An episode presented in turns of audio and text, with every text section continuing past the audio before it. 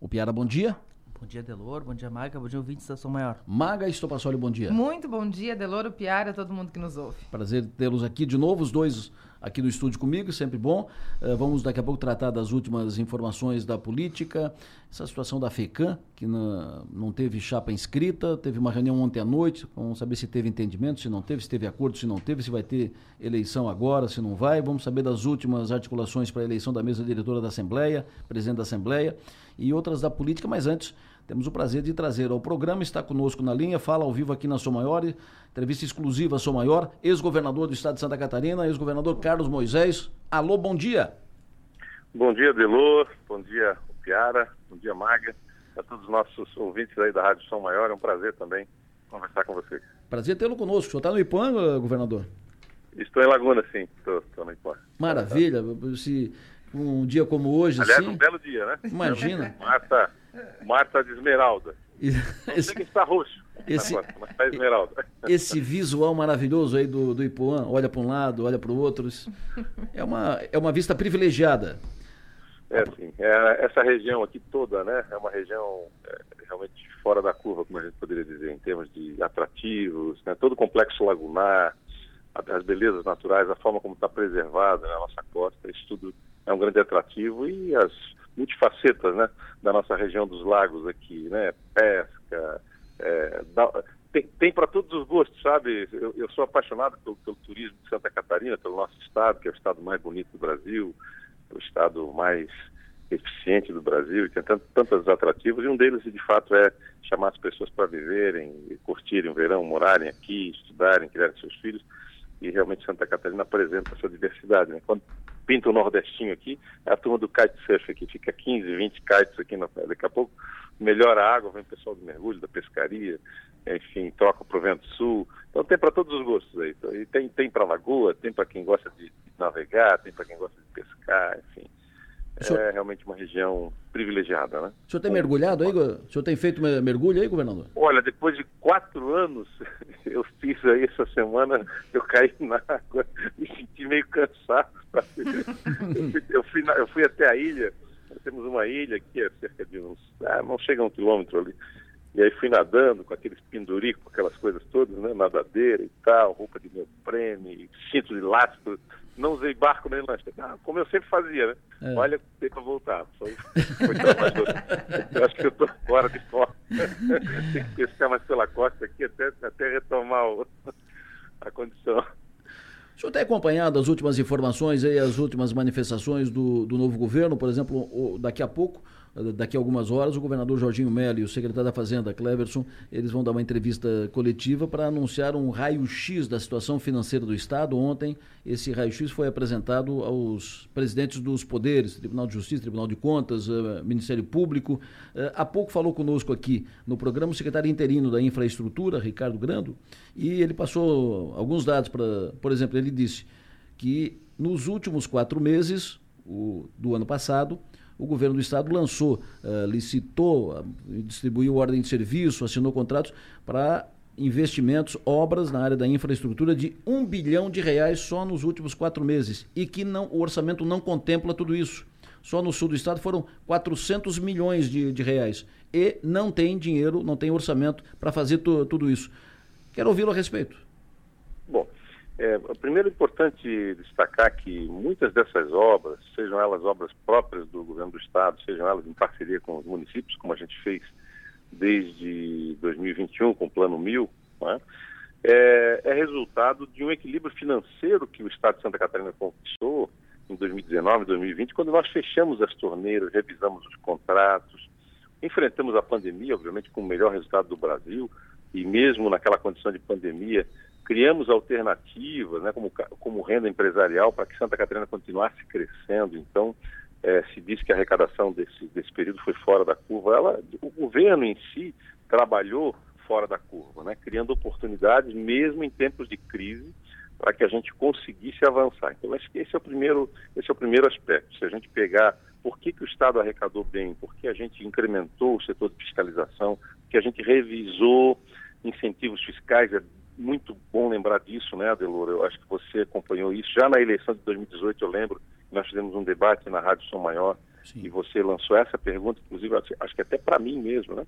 É, de que de fato o governo deveria revisar e assim o fizemos. Então a gente consegue avançar em obras, continuar investindo com a boa gestão.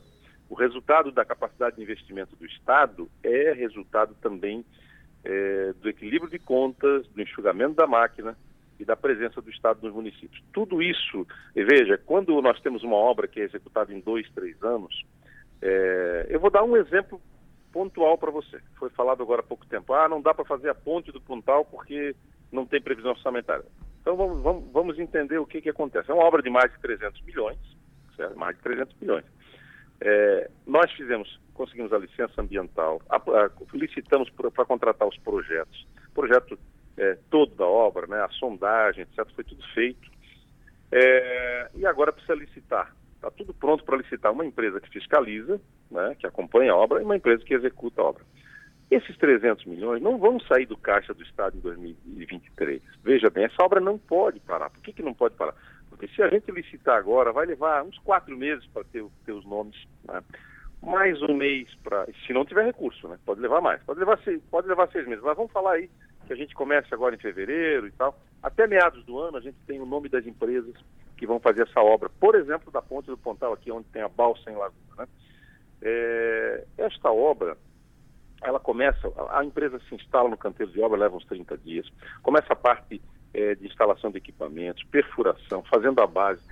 O ano que vem inteiro, se ela rodar, se ela, se ela medir 10, 15, 20 milhões, perdão, este ano de 2023, seria muito. E nós deixamos uma previsão orçamentária para esse ano de 20 milhões, para que ela exatamente no, no último semestre desse ano possa se instalar e começar a fazer essa obra. Então, é, quem fala, quem olha assim, a grosso modo, não, poxa, mas deixou um bilhão de obras em andamento. O Estado não pode parar. O Estado tem que ser ágil. Né? A, a demora tanto tempo, vocês acompanham isso, né? A Serra do Faxinal foi um caso é, emblemático que tu acompanhou aí, né? De licença ambiental. Nós estamos entregando tudo pronto. Licença, o IMA concedeu a licença. Essas obras não podem parar. O Estado não pode parar. Né? Então essa é a nossa visão. A gente vai prevendo no orçamento parte da obra, que é uma obra para 36 meses, por exemplo, né, que vai levar aí mais de, de, dois anos, né? três anos, três anos e meio, dependendo do, do, andamento da obra. E a gente não pode querer prever os 360 milhões, que é, que é o que se estima para essa obra, no primeiro ano, no primeiro semestre, eu vou dizer. Né? Então, uh, o que a gente fez foi realmente gestão, foi preparar as condições para que o novo, a, no, a, nova gestão que se instalasse pudesse dar continuidade.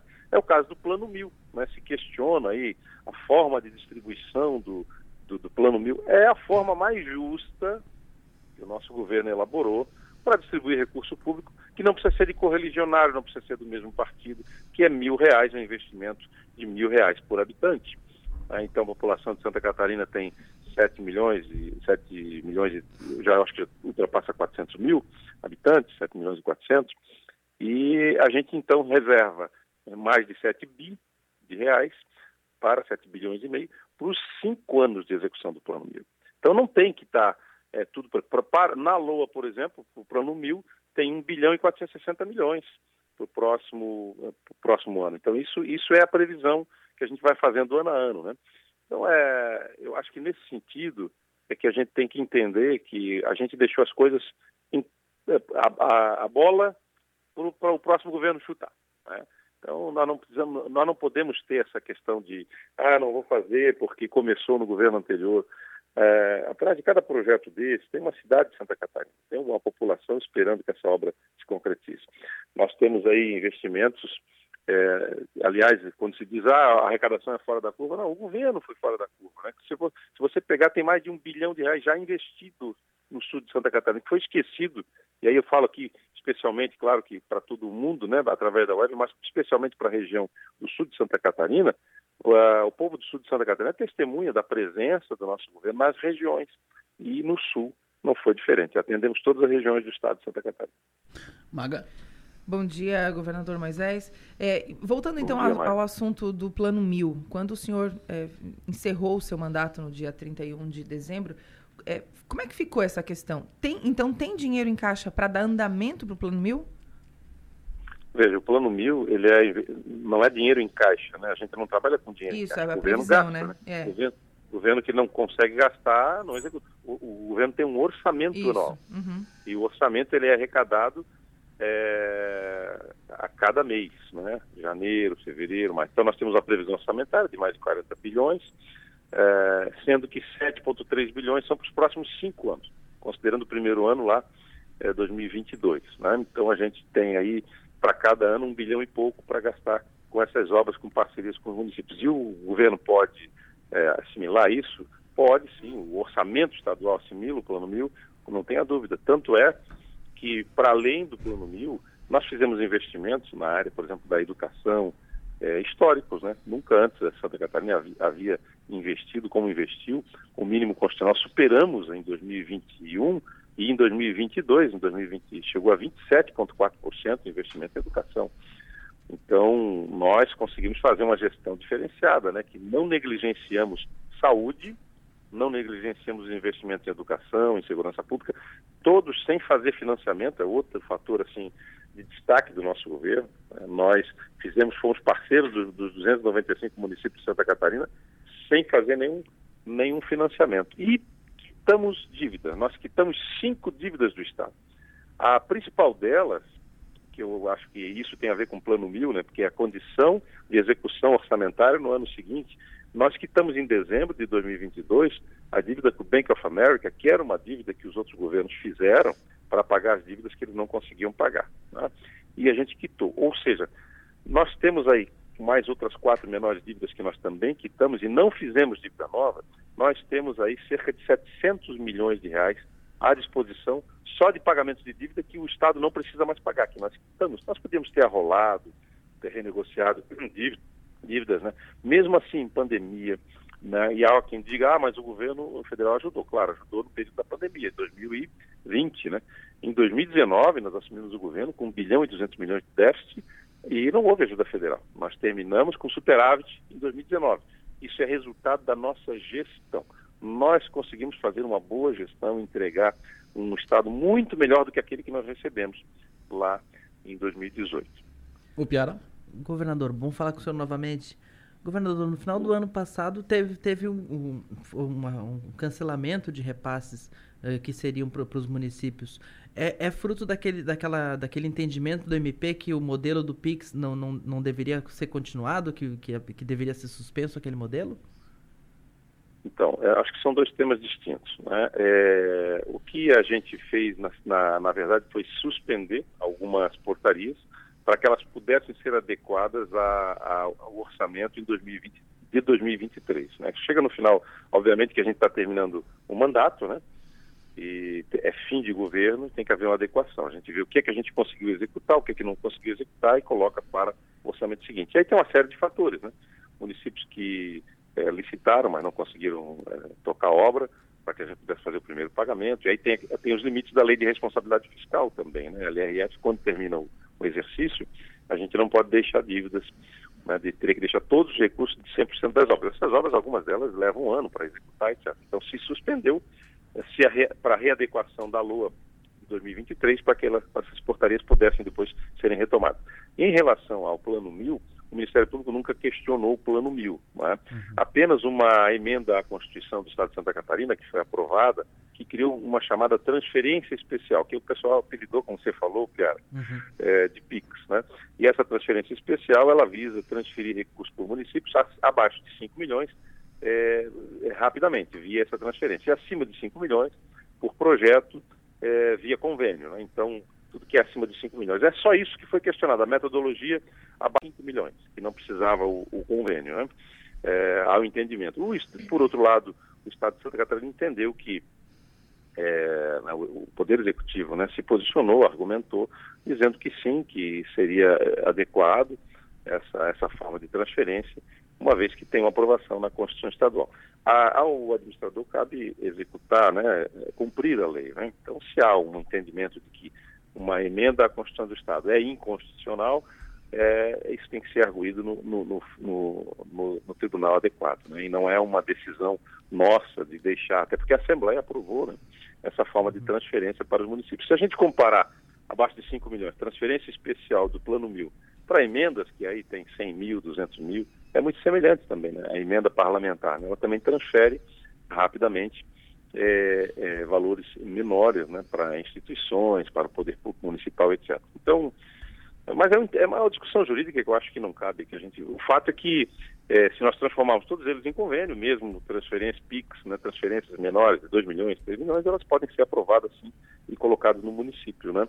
Se for essa questão puramente de discussão jurídica, se cabe convênio ou cabe a transferência especial. Isso não prejudica em nada o Plano Mil, está de pé, e me parece que a nova gestão ela já anuncia que o Plano Mil não acabou e que vai continuar executando o Plano Mil. Por quê? Porque o Plano Mil é a forma justa, é, como eu coloquei no início para o Adelor, de distribuir recursos para os municípios, né, sem olhar a questão político-partidária, olhar sim as pessoas, né? As pessoas vivem nos municípios, vivem nas cidades, então, independentemente da bandeira política que o prefeito, a prefeita levantou, a gente precisa estar presente porque atrás de cada prefeito, prefeito existe um cidadão. Né?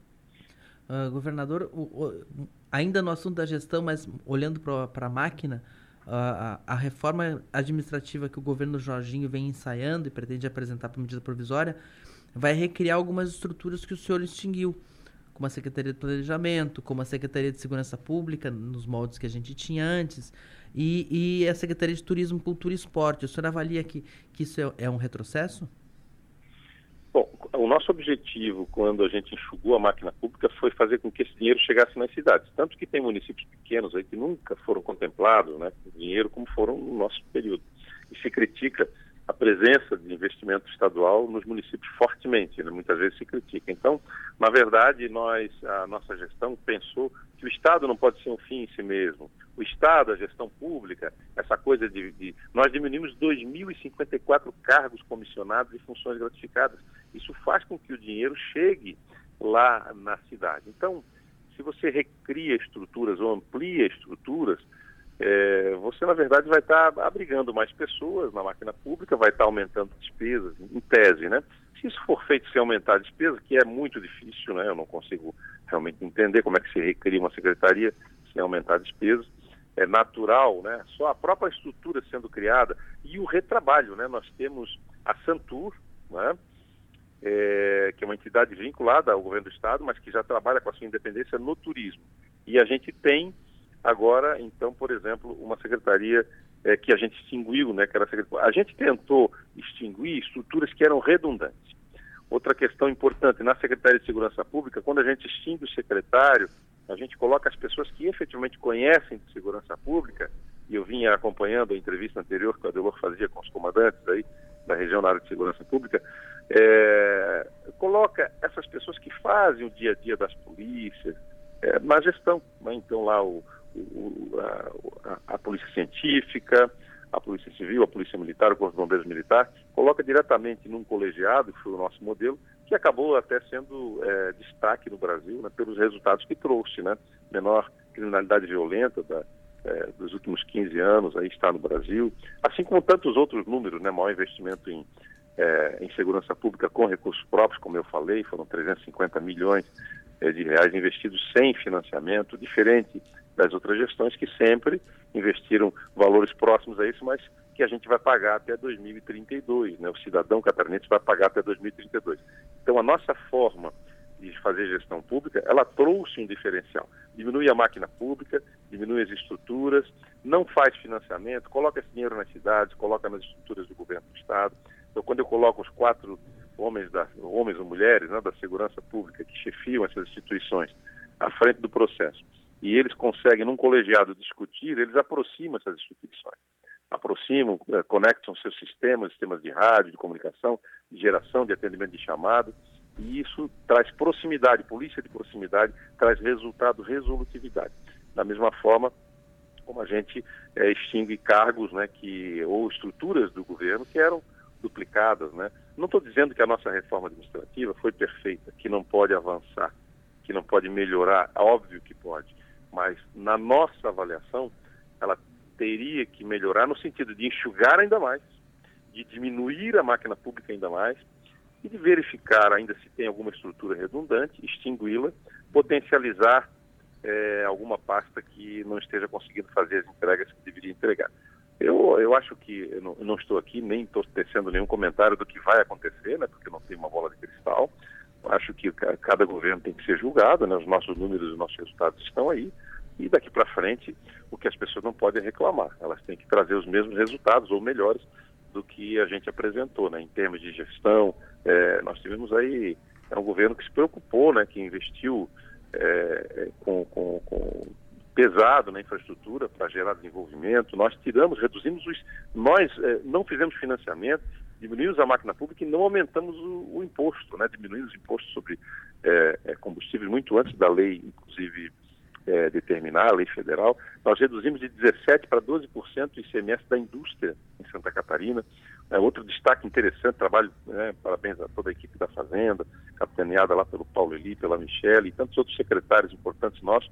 Mas olha só, o trabalho que nós fizemos em termos de, de recursos, né, que é onde vem o dinheiro. Né? Uhum. É, nós retiramos a substituição tributária, né, a ST, é, que hoje tantos estados estão nos seguindo, né, foi um ato de coragem. Né, a partir de 2019 a gente começa o nosso governo reduz o ICMS da indústria, vai retirando a substituição tributária, vai trabalhando com a, com a tributação real, vai é, melhorando as estruturas de fiscalização e diminuindo despesa.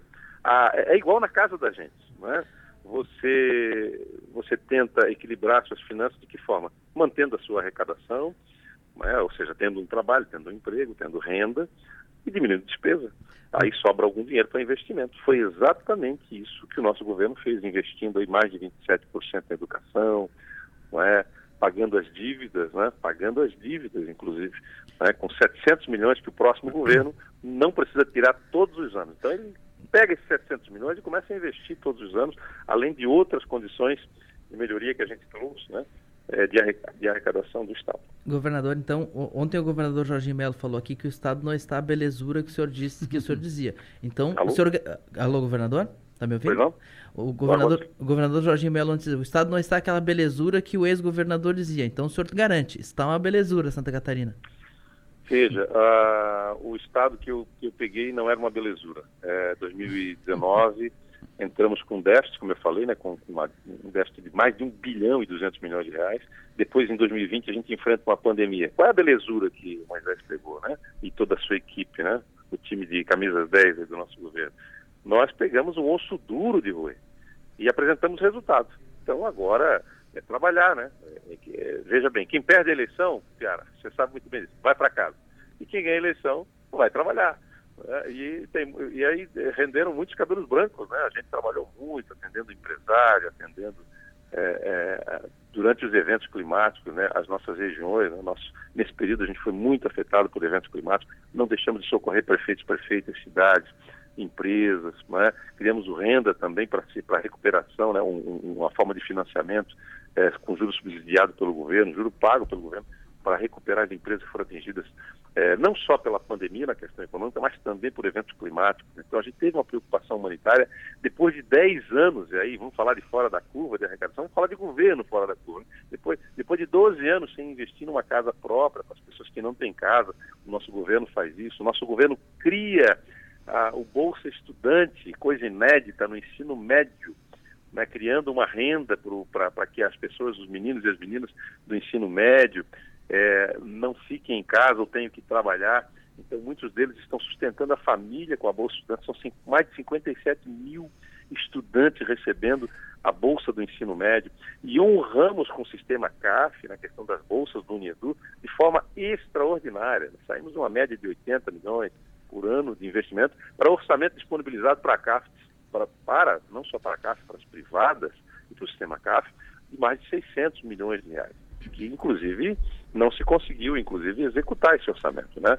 Um pouco mais de 400 milhões. Então, assim, é, não adianta dar dinheiro para quem é, é, dá recursos, ajudar quem já tem. Né? A lógica da, da, bolsa de estudo, e isso tudo tem que ser, é, tem que ter muita responsabilidade naquilo que a gente fala. A lógica de auxiliar um aluno carente é que realmente dá para o carente, né? Aqueles que têm condições de pagar, que paguem. Então, acho que a gente, a gente mostrou o caminho, que é possível sim. É, se eu for somar esses 700 milhões que a gente deixa de recolher a partir desse próximo ano, né? De dívidas pagas, com as revisões de contratos que nós fizemos na nossa gestão, que economiza 504 milhões todos os anos, só de revisão de contrato, nós aí temos 1 bilhão e 200 milhões para o próximo, próximo governo gastar, inclusive com plano mil. Né? É, não vai precisar pagar, né? Os contratos revisados, os contratos que foram reduzidos, a sua despesa. Então, você começa a somar isso tudo e começa a entender que sim, o governo, nós, a nossa gestão, todo o nosso time, o governador não trabalha sozinho, né?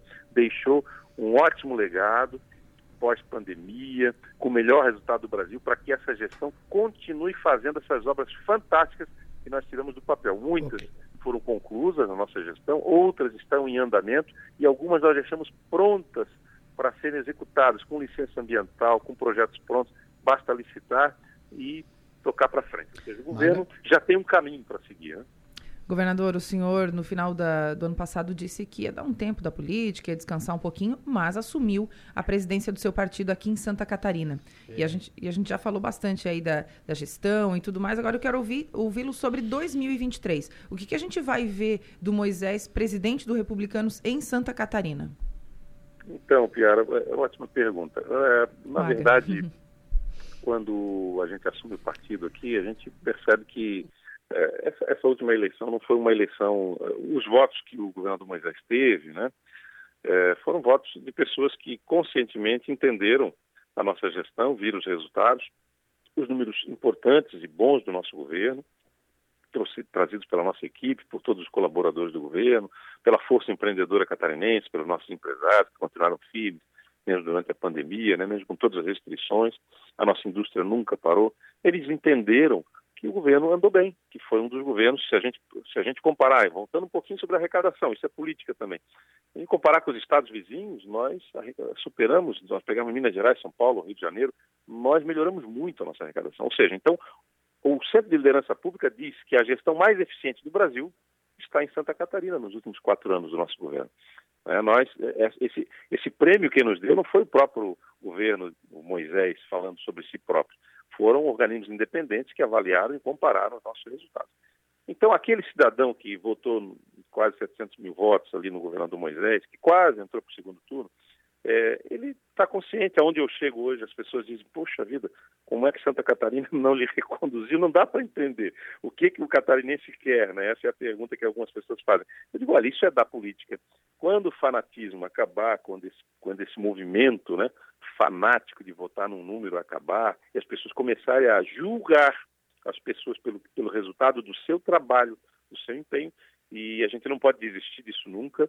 É, eu acredito que a gente vai ter uma eleição um pouco mais justa, assim, no sentido uh, das escolhas. E aí, por isso que eu me coloco sempre à disposição de um partido, e, e, e assim eu coloquei, e o presidente nacional entendeu que a gente tinha condição política, moral, né, tinha envergadura, tinha tamanho para assumir é, é, junto com os demais integrantes, obviamente, dos republicanos, a presidência do partido, para trazer pessoas do bem, para continuar fazendo política, porque a política é o melhor caminho, né? Não é o único, mas é um dos melhores caminhos para que a gente possa fazer o bem para as pessoas, para re, realizar, né, para investir historicamente na, na, educação inclusiva, como o nosso governo fez, né, nas APAES, nas associações de autistas, cegos, deficientes, surdos e assim por diante, com 550 milhões de reais, coisa inédita. Então, a nossa gestão mostrou que é possível, através da política, você precisa de um partido para ser um gestor, né? É, e fazer gestores, né? E a gente quer fazer com que as pessoas, os novos gestores, façam exatamente o que a gente fez no governo do Estado, né? Uma, uma gestão íntegra, trazer pessoas boas para a política. Então, é, é, só, é só estar na brecha, como, como se diz, né? Colocar à disposição das pessoas e do partido. Foi isso que aconteceu. Não tenho nenhum projeto pessoal meu político definido. Eu acho que agora a preocupação é, é, não é tão imediata, mas ela vem para as eleições municipais. Também não pretendo, as pessoas falam que eu vou ser prefeito de A, B ou C, né? também não tenho nenhuma pretensão de participar da eleição municipal, então respondendo a essa pergunta, 2023 e 2024, né? não tenho nenhuma pretensão, mas vamos continuar com aqueles que já são nossos parceiros de partido, aqueles que tem muitas pessoas que querem estar conosco, já estão sinalizando que querem é, vir por republicanos. É, não vamos pescar em aquário nenhum, também não vamos roubar né, ninguém de, de nenhuma outra sigla, né? É, mas vamos fazer aquela política básica, continuar esse trabalho na esperança de que as pessoas, né, o nosso eleitor, consiga julgar resultados nas próximas eleições. Ex-governador Carlos Moisés, foi um prazer ouvi-lo. Muito obrigado pela sua atenção. O senhor tem bom dia, bom trabalho. Aproveite bem o sol aí do Ipô. Muito obrigado. Verdade, olha, continua um solão aqui importantíssimo, viu? E Piara, um prazer falar contigo, Piara, Maga também, Adelor. Obrigado a todos que nos acompanharam aí. É, de forma muito tranquila a gente vai seguindo aqui o nosso trabalho, cuidando um pouquinho de mim, da família também agora, esse período de que não é tão intenso assim a nossa atividade. Muito obrigado pela oportunidade, um grande abraço a todos. Ex-governador de Santa Catarina, Carlos Moisés da Silva, falando ao vivo aqui na Sou Maior, entrevista exclusiva à Sou Maior. Uh, o Piara, quero te ouvir. Então, a gente ouviu o ex Eu anotei aqui no final, não tem um projeto pessoal político definido. Eu, definido não tem projeto pessoal definido, definido. Que não, o que não quer dizer que não vai. E Exatamente. não vou participar da eleição municipal 2024, porque falavam que ele ia ser candidato a prefeito de, de Tubarão, outros falavam que ia ser candidato a prefeito de, de Florianópolis e tal, tal. Não, não vai participar da eleição municipal e não tem projeto político eleitoral definido. Talvez 2026, dependendo do andar da carruagem, mas no momento não tem nada definido. Mas, mas Isso no final da entrevista, ele tem né? Vontade, ah, sim. ele tem vontade. Não, ele, ele, ele apresenta a vontade de não, de não sair do jogo e de defender o próprio legado, né? Ele, ele contrapôs, né? Ontem o governador Jorge Melo falou que o Estado não tá uma belezura. E ele disse assim, a belezura não estava quando ele pegou, pegou um osso duro de roer. A gente sabe que o governador Moisés enfrentou a pandemia, enfrentou crises políticas uh, e, entregou o Estado. Mas a, a, a disposição de sempre... A, a, aqueles temas todos do, da campanha eleitoral, os temas de governo que a gente estava acostumado as entrevistas do Moisés, ele, ele, ele mantém a, a, as posições. Tem um, um recado mínimo ali de que Jorginho ganhou a eleição, agora é a vez dele, né? Então, acho que tá, tá tudo dentro do, tá tudo dentro do, do, do padrão, né? O, governador, o governador que sai defende seu legado, o governador que entra diz que pegou um legado ruim e assim vai indo, né? Parece que ah, o interessante é essa, essa disposição dele de, de se manter no jogo e, e refutar eleição municipal. A gente imagina assim, qual é o futuro político de Moisés? A gente conversa sobre isso desde a eleição, desde que ele, ele ficou fora daquele segundo turno. E sempre assim, de alguém que vai olhar o cenário e tentar se encaixar se o cenário for favorável, se houver algum, algum sentimento de volta. Vamos ver. Então é algo que vai ter que ser colocado. Depende muito do governo Jorginho, né? Depende, o sucesso do governo Jorginho pode tirar Moisés definitivamente do jogo. Mas se o governo Jorginho não for tão bem sucedido, ele pode ser lembrado é que havia uma, uma, uma expectativa, não, mas havia uma, uma, uma, ideia de que ele estaria completamente fora e deu para sempre finito, né? Que encerrado. O Piara falou isso uma vez, né? Como se ele tivesse caído de paraquedas na casa da agronômica por uma temporada e depois saiu. É, e eu o tempo inteiro achei que não, porque o, o poder é fascinante, né? Então estar lá certamente faz com que ele tenha vontade de voltar e o tempo inteiro ele deu indícios para que a gente entendesse dessa forma. Então, é, queira ou não queira, como governador, ele, é natural que ele tenha. Um do Piara, ele deixou um legado e isso Exatamente. alimenta a possibilidade de projetos uh, políticos tá, eleitorais é, diferentes. Né? Com certeza. E ele está com o discurso Se vai ou se não vai é outra conversa, né? Mas... Exato. É, ele, ele disse que não vai mais para os cargos executivos, mas ele está ele tá no jogo, assumiu a presidência do partido, então é, o famoso aí tem, aí, daí vem alguma coisa. É, é eu, a, a entrevista também, acho que ficou evidente, ele amplia ainda mais a, a, o afastamento dele do bolsonarismo, né? Quando ele uhum. fala de fanatismo, fanatismo, os fanáticos que votaram no número, né? É, o fanático votaram no número, tal, tal. Ele aumenta a sua distância do, dos, dos bolsonaristas, né? Do, de quem, eh, quem esteve ligado ou defende e alinhado ao ex-presidente Mas, mas vale Bolsonaro, lembrar né? que esse mesmo fanatismo também o conduziu ao cargo de governador, Exatamente. né? Esse fenômeno é. o levou até lá também. Exatamente. E isso também aumenta esse afastamento dele dos bolsonaristas. Exato. Os bolsonaristas cada vez mais distanciados dele, cada vez mais o tem como... Mas os bolsonaristas nesse momento estão com outras preocupações, né? Não, o WhatsApp que mostrou que não. Mas enfim, uh, de qualquer forma, o, o Carlos Moisés busca se consolidar num outro campo, não mais no campo bolsonarista, num outro campo, num outro espectro aí do, do processo. É, ratifico aquilo que tu re, registrou há pouco, que o sucesso e a possibilidade, a perspectiva de futuro do, do ex-governador Carlos Moisés vai estar muito ligado ao sucesso, ao desempenho do governo Jorginho Melo. Se Jorginho for mal, o, Moisés emerge naturalmente. Se, ele, se o Jorginho for muito bem, dá um banho, as pessoas vão esquecer a possibilidade de volta de Moisés de, diminui. Moisés vai focar 2026 e focar principalmente, esse é o sonho dele, uma vaga de Senado. São duas vagas que serão disputadas, ele vai tentar se colocar ali. Não é fácil, Não é uma operação fácil. O, o, o, o Republicanos, que é o partido que ele preside, é um partido pequeno. Uhum. E uma, é uma eleição majoritária tu não faz isolado, não é uma eleição proporcional de deputado, é uma eleição majoritária tu não faz isolado. Então, uh, Moisés tem que ter a capacidade agora de juntar gente. Né? E, juntar, ele, e ele dá um partidos. ele manda uma indiretinha pro, pro Jorginho, né? Pro governador Jorginho. Várias, né? Quando ele diz que não entendo como que cria, recria a secretaria sem aumentar gastos. É. o, essa é, inclusive, é um dos motivos da reforma estar tá travada até agora, né? Uhum. essa conta de criar 5, 6, 7 pastas e, e, não aumentar gastos, ainda não fechou. 5 ou 6 pastas a zero reais. Mas a, a, E uma questão importante em relação ao plano mil, né?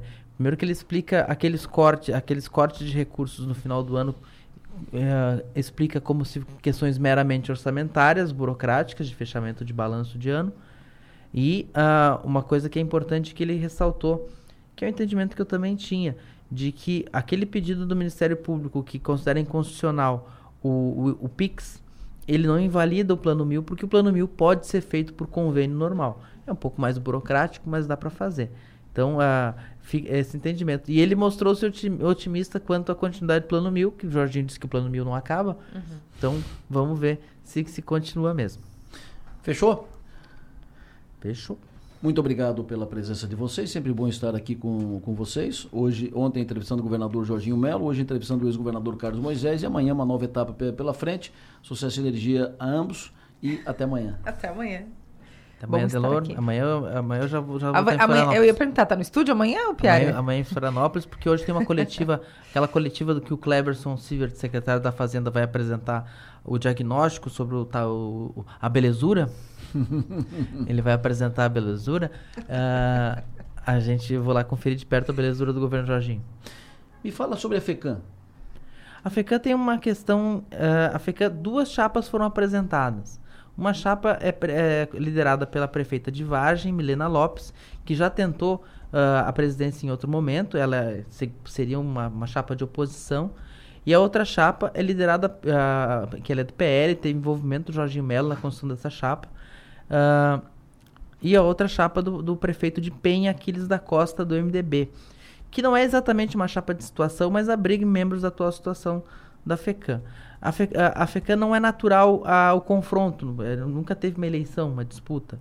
Uh, o próprio regimento ele, ele, ele busca o máximo possível a convergência. As chapas são amplas, tem que ter uma representatividade regional muito forte, uh, obrigatoriamente. Então é muito difícil montar duas chapas. Ano passado, três chapas foram apresentadas e apenas uma foi homologada, a do, do, do atual presidente Jorge Có. Esse ano as duas foram apresentadas. Uh, Jorge Có não participa de nenhuma delas, por sinal.